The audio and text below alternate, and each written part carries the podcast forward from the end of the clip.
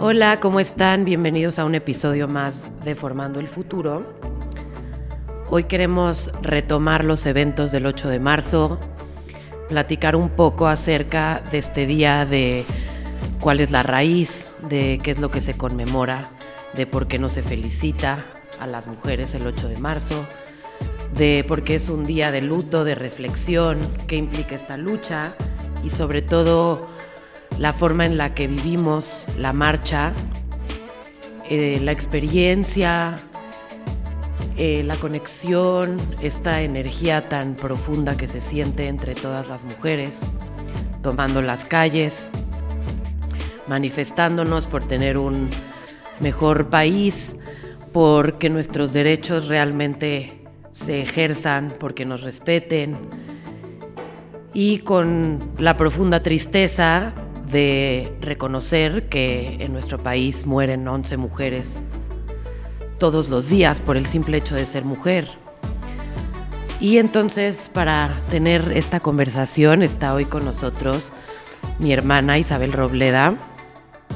con quien fui a la marcha, pues para tener una conversación de todos los sentimientos que vivimos. Hola Isa. Hola Ana, muchas gracias por invitarme. Eh, pues sí, yo una de las razones eh, que más me hacía feliz venir a México, porque yo no vivo aquí en México, era tener la posibilidad de estar en esta marcha. Em, ya que desde mi perspectiva en otro país y viendo el, el, nivel de sororidad que se sentía desde las mujeres, la unión que se veía a través de los videos, las fotos y pues las historias de mis amigas, de mi familia que iban a la marcha, eh, era algo que quería vivir y quería sentir y quería experimentar eh, estando aquí en México. Pues tuvimos la, oportunidad de hacerlo em, y fue una experiencia realmente increíble. Fue una experiencia que no, nada más te, te, te, llena de humildad y te llena de, de sentimientos. Todo el tiempo teníamos ganas de llorar, todo el tiempo tenías ganas de gritar, todo el tiempo tenías ganas de de recordar que todavía nos falta mucho como México, como sociedad mexicana, para poder em, darle a las mujeres el espacio y la seguridad de que, de que se puede vivir sin violencia, ¿no? Sí, yo coincido. Es un sentimiento único y increíble el que se vive en las marchas, pero cuando se trata de una marcha así, que es tan triste, pero a la vez tan esperanzadora, porque ver a tantas mujeres unidas por la misma causa. Ayer vimos mujeres indígenas, mujeres de la comunidad LGBT, mujeres eh, adultas mayores, grandes colectivos de niños, que eso me impactó, muchísimas mamás que iban con sus hijos y y con, con, el kinder de sus hijos y llevaban bebés, eh, etcétera. ¿no? Siento que, que, es una unión impresionante en donde no importa quién seas, no importa qué historia sea peor que otra o, o, lo que hayas vivido, sino simplemente la unión y el demostrar que como mujeres somos sororas, que no, no es cierto esto de que la mujer es la peor enemiga de la mujer y, y ahí te das cuenta que no, que, que, en realidad lo que falta es eliminar todos estos estereotipos y entender que ha sido difícil el camino de todas, de unas mucho más, y por eso todas todas las luchas se deben de respetar y no juzgar, pero creo que estas marchas nos dan mucha esperanza. No sé qué pienses. Sí, nos dan esperanza, especialmente, digo, se, puede confiar poco o tenemos muy poca esperanza, por ejemplo, con el gobierno y demás, pero al menos nos da esperanzas como, como grupo, como unión de mujeres, como unión de, de, como bien dices, de que no hay diferencias sociales, de que no hay diferencias de pensamiento. Seguramente de nuestro lado derecho había una mujer católica eh, de la sociedad alta mexicana y de nuestro lado izquierdo estaba una indígena otomí que tiene unas creencias y una manera de vivir absolutamente distinta y que al final éramos lo mismo. Eh, ese, ese, ese sentimiento es un sentimiento que yo pocas veces he sentido en este país y, y es padrísimo que, que, sea por una misma causa, a pesar de que la causa sea tan triste y sea tan, tan desalentadora, pero, pero esta unión femenina que se puede sentir eh, y que no es en contra de los hombres, es importante decirlo, en ningún momento se sentía que era una agresión a, a hombres, habían pocos, pero habían ciertos hombres tanto marchando como vendiendo aguas en, el horrible calor que sentimos ayer. Em, y nunca hubo ningún tipo de agresión, ni se les pidió que se fueran, ni mucho menos. Entonces es nada más como esta unión entre mujeres, pero que acepte también a los hombres, y eso fue, se fue muy bonito ver que no solamente está en la teoría em, de que eso es lo que buscamos, sino que realmente estando ahí es algo que se ve en la práctica y que se, que se puede lograr, y eso es lo que, como bien dices, más me dio esperanzas. Sí, creo que es muy importante explicar esto,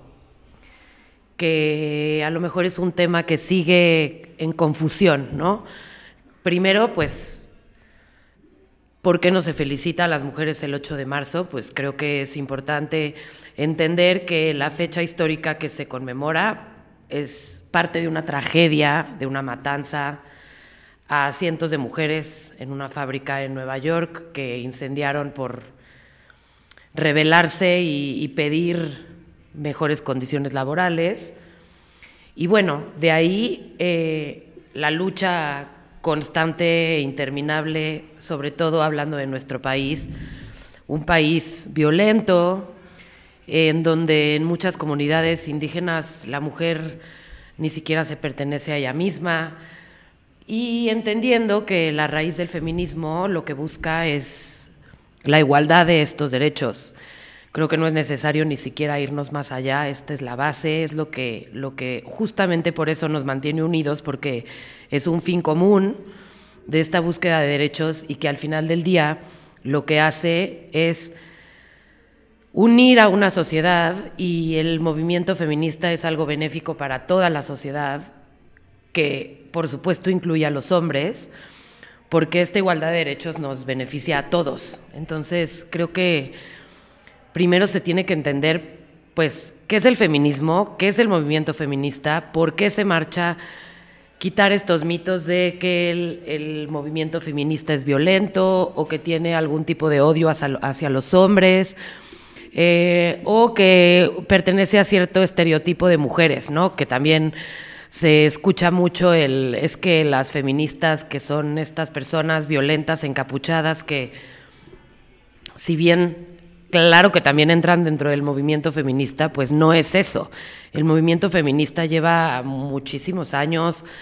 existiendo y si no hubiera existido, hoy no podríamos votar, hoy no podríamos tener propiedad privada, no podríamos manejar, no podríamos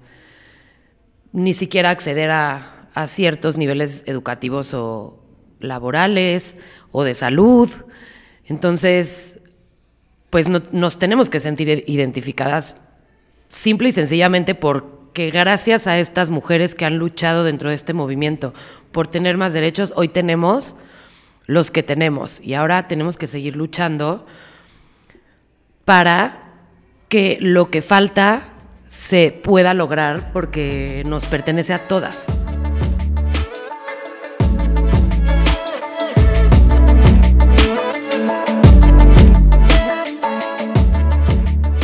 Claro, y creo que es uno de los objetivos y el nombre de este podcast de Formando el Futuro, o sea, lo que tenemos que ver como mujeres, como mexicanas, como, como sociedad en general, es ver cómo podemos formar un futuro en donde sea un futuro menos violento, en donde sea un futuro en donde esas 10 o 11 mujeres que se están matando al día dejen de existir, que ya que dejemos de, violentar a cualquiera de los sexos, obviamente, pero eh, especialmente dejemos de violentar a la mujer por el simple hecho de ser mujer y formar un futuro en donde las niñas que ayer vimos en la marcha, que se veían llenas de esperanza y que habían porras específicamente para las niñas en donde les, estábamos diciendo que el futuro es suyo, que esa marcha era para ellas también, que de alguna manera si nosotras como adultos ya no lo vamos a ver, que, que podamos darles un futuro a las niñas en donde sea una igualdad de derechos, en donde sea una igualdad de oportunidades, en donde reduzcamos el nivel de violencia. Eh, tanto física como psicológica, como emocional, y que puedan tener un, futuro eh, más igualitario, que se puedan sentir más seguras, que ya no tengan que marchar por esto, ¿no? Entonces, em, pues sí, es una marcha que bien se dice en los medios de comunicación muchas veces que es violenta, pero yo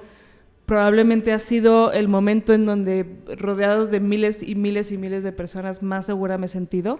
Em, en ningún momento eh, sentí miedo de que alguien me fuera a robar algo o que me fueran a agredir o que me fueran a insultar o por, por las distintas clases sociales que hubiera cualquier tipo de,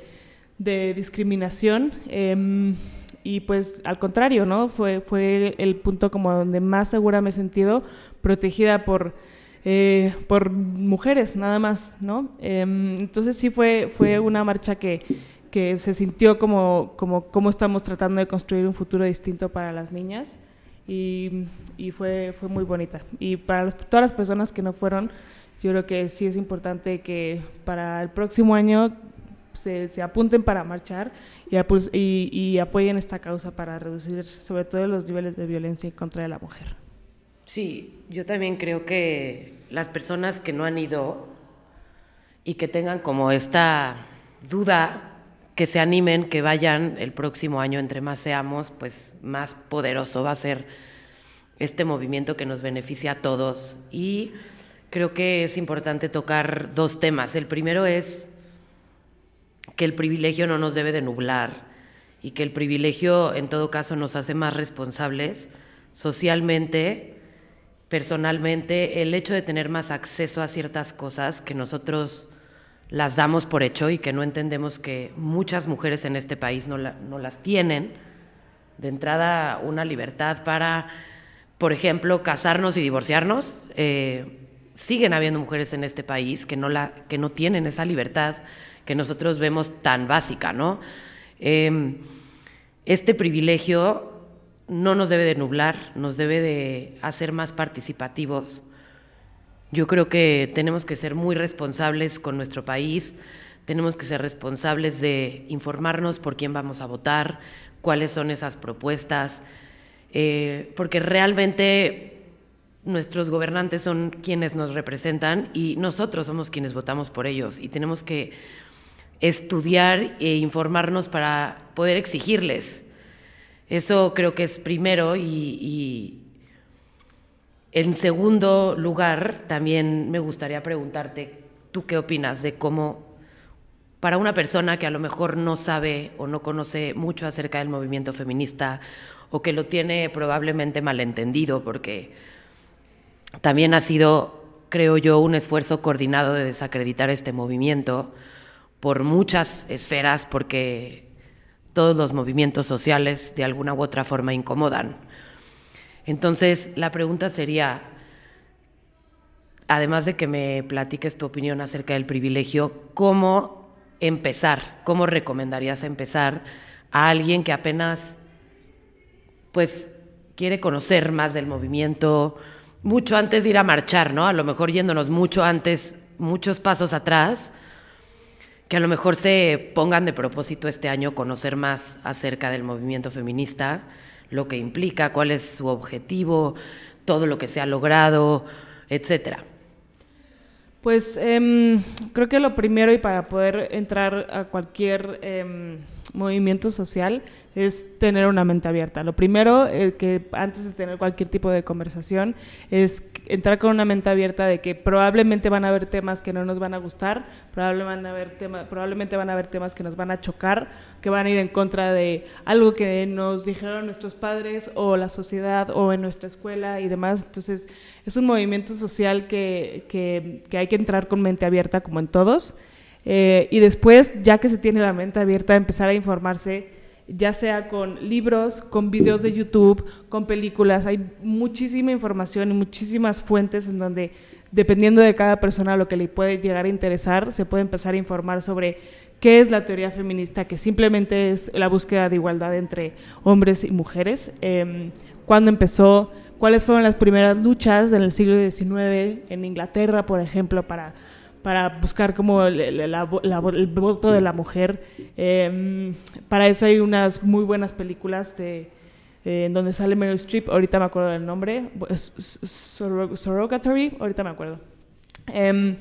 eh, para las personas que les gustan las películas. Por ejemplo, también está La Sonrisa de la Mona Lisa, que sale Julia Roberts, en donde se ve como las mujeres eh, a principios del siglo XX pues querían eh, aprender y querían estudiar y nada más había como un bloqueo total.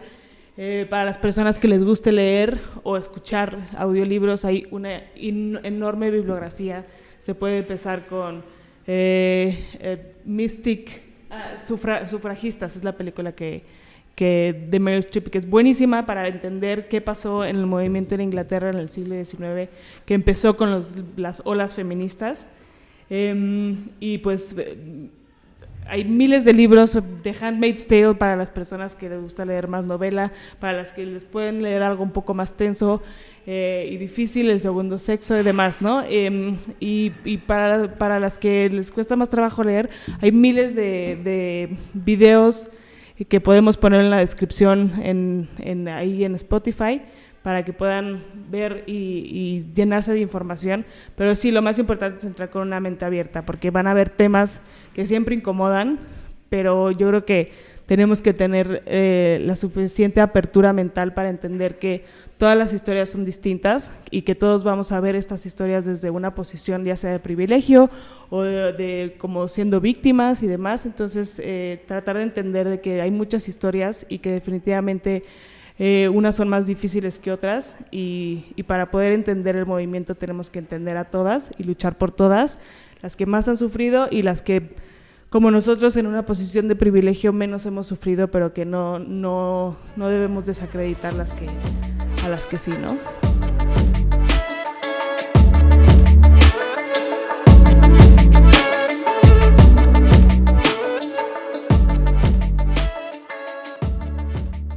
A mí el libro que tú me recomendaste de Isabel Allende, de Mujeres del Alma Mía, me, me sirvió mucho, digo, es lo último que leí y lo leí justamente para prepararme para este 8 de marzo. Y creo que es un libro muy corto, muy, fácil, de leer, muy fácil de leer y que nos enseña el feminismo de una posición a lo mejor más privilegiada que a lo mejor otras en las que muchas mujeres no se sienten identificadas. Eh, el, no haber sido violentada sin duda es un privilegio ya por, por ese solo hecho. Si existe alguna mujer, yo dudo mucho que exista una sola mujer en este país que nunca haya sido eh, violentada en la calle, que la hayan que la hayan callado cuando va a decir una opinión, que haya tenido algún tema por su por su condición de ser mujer en el trabajo o que no le hayan chiflado en la calle, pero bueno, si existe alguna, pues qué privilegio. Creo que este libro nos plasma o nos pinta un feminismo desde un lado a lo mejor más privilegiado, entonces es sencillo de entender para una mujer que a lo mejor no se identifica con una lucha de una mujer indígena y, quiere entender el feminismo y, saber qué hacer, ¿no? Cómo participar en el movimiento desde otra posición, se los recomiendo. Y también creo que los manuales de Chimamanda,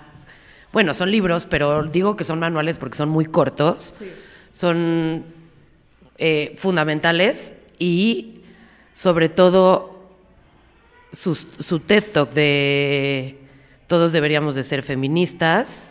que dura 20 minutos, no debe de durar más, en donde ella explica perfectamente bien, en 20 minutos, lo que es el feminismo y dando ejemplos muy claros y muy sencillos de cómo debemos verlo, ¿no? Sí, claro, y también pues em, pues, sí, es, nuestra responsabilidad como seres humanos, como, no sé, en nuestro caso de tener una educación, de estar en una posición de privilegios, es nuestra responsabilidad eh, informarnos, entender más este movimiento, entender todos los tipos de violencia que puede sufrir la mujer, especialmente en este país. Entonces, pues sí, creo que para, entrar, eh, para que todo el mundo empiece a entrar a este feminismo, em, pues sí, tener mente abierta, informarse y, sentir una responsabilidad por el simple hecho de, ser ciudadana en México, de ser parte de una sociedad y en nuestro caso de ser mujeres, pero pues obviamente también invitamos firmemente a los hombres porque es importantísimo que todos estemos en la misma lucha y yo estoy segura que a hombre que preguntemos si es feminista o no, si se lo preguntamos como, ¿tú crees que la mujer que tienes junto tiene la misma igualdad? De derechos que tú, va a decir que sí. Por lo tanto, todos somos feministas y si no, todos deberíamos de serlo, como dice Chimamanda. Y también les vamos a poner ese link en la descripción para que puedan ver esta TED Talk. Y pues, pues sí, tal vez como cierre nada más, eh, incitarlos a que vayan a marchar el próximo año. Y si no quieren ir a marchar o no les gustan las multitudes o razón que tengan, eh, donen a alguna fundación feminista, alguna fundación que ayude a mujeres violentadas. Eh, infórmense, informen a gente que conocen. Em, si son padres de familia, eh, informen a sus hijos. Uno de estos manuales que Ana mencionó de Chimamanda es cómo educar en el feminismo, tanto a hombres como a mujeres. Eh, y pues sí, hay que informarnos y hay que educar y hay que tener una mente abierta para que, para que sobre todo reducir los índices de violencia que existen en este país en contra de la mujer. Sí, totalmente. Y hay que tener este tipo de conversaciones hay que, en la medida de lo posible, no quedarnos en el medio, porque eso no solo no aporta, sino que resta mucho. Hay que formarnos una opinión y la mejor manera de formarnos una opinión es informándonos, investigando, conociendo, acercándonos. Es muy fácil juzgar de lejos, pero ya que estás dentro o ya que te pasa algo o ya que le pasa algo a alguien que conoces, pues cambia la perspectiva y, Creo que es un movimiento al que, como dices, todos debemos de pertenecer, porque no da nada más que cosas positivas. Y pues los invitamos a que empiecen este 2023, si es que no lo han hecho, a hacer estas lecturas, ver estas películas,